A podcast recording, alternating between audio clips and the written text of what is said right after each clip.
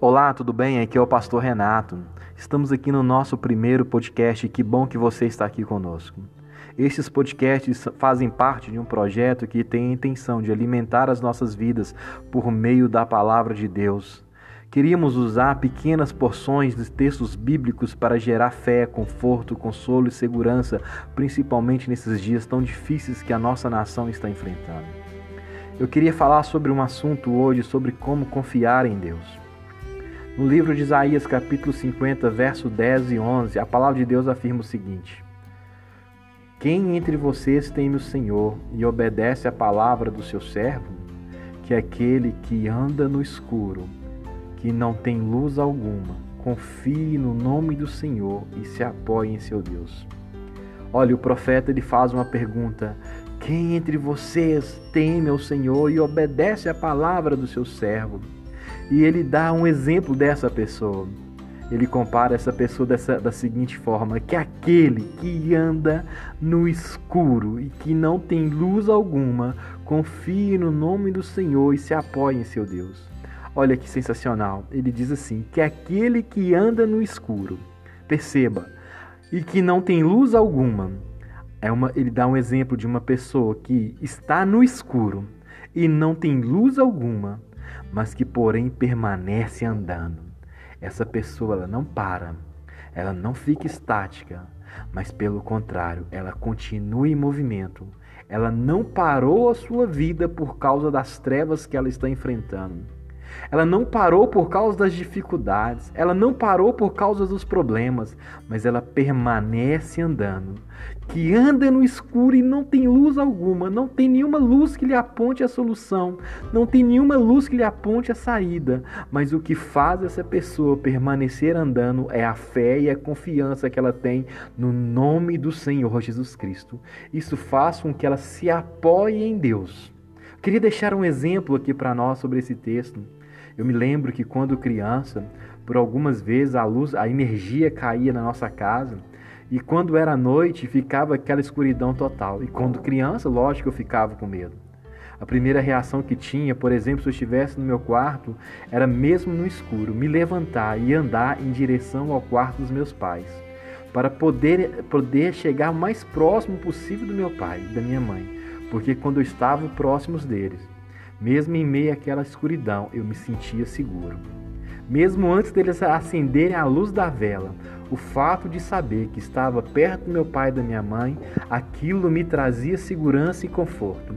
Eu creio que o nosso relacionamento com Deus pode ser comparado dessa forma, que mesmo quando passamos por dificuldades, mesmo quando enfrentamos problemas, ao nos movermos em direção a Deus, ao sabermos e termos essa consciência, essa convicção que é a nossa fé, que mesmo sem vermos nada, Deus está conosco, isso permite que a nossa vida permaneça em movimento.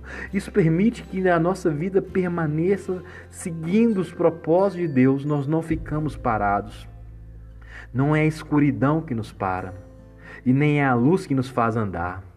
O que nos faz andar é a fé que temos em Deus. Porque uma pessoa sem fé, ainda que tenha as maiores luzes, ainda que tenha o sol do meio-dia sobre a vida dela, ela, quando está sem fé, ela para a sua vida. Mas uma pessoa que confia em Deus, mesmo que esteja em densas trevas, ela permanece andando, porque ela confia no nome do Senhor. E o texto continua dizendo no verso 11: diz o seguinte: Mas agora todos vocês que acendem fogo e fornecem a si mesmos tochas acesas, Vão e andem na luz dos seus fogos e das tochas que vocês acenderam. Vejam o que receberão das minhas mãos. Vocês se deitarão atormentados. Olha o exemplo que o profeta continua dando. Ele fala de um outro exemplo da pessoa que está passando por, por trevas. Ao invés dela continuar andando e confiando em Deus, ela tenta, por meios próprios, com seus próprios esforços e recursos, ela acende a sua própria chama. Ela mesmo se ilumina. E o risco de fazer isso é que você está abrindo mão do cuidado e da condução de Deus na sua vida. Quando você mesmo fornece luz para que você possa andar, você vai ter que andar por aquilo que você mesmo criou. E esse é o problema. Porque nós, como seres humanos, nós nos cansamos nós não fatigamos. Vai ter momentos em que nós estaremos fortes, mas terão momentos em que nós estaremos fracos. E, e esse é o risco quando nós confiamos em nós mesmos. O que você vai fazer quando você não tiver mais recurso? O que você vai fazer quando você não tiver mais coragem? O que você vai fazer se não tiver mais alguém próximo de você para poder te ajudar? Meu irmão, eu quero te dar um conselho. Confie em Deus, seja nas luzes, seja nas trevas, confie em Deus, seja na bonança, seja na prosperidade, seja na dificuldade, confie em Deus. Não permita que nada te pare, não permita que nada venha esfriar a sua fé. E para terminar, a Bíblia afirma o seguinte, no livro de 2 Coríntios, capítulo 5, verso 7, que nós não andamos por vista, mas nós andamos por fé. Nós não nos movemos por aquilo que vemos ou sentimos, mas nós nos movemos por aquilo que acreditamos. Que Deus abençoe o seu dia. Essa é uma palavra para poder trazer conforto, consolo e fé para você. Eu sou o pastor Renato Arlen. Que Deus esteja contigo em nome do Senhor Jesus Cristo.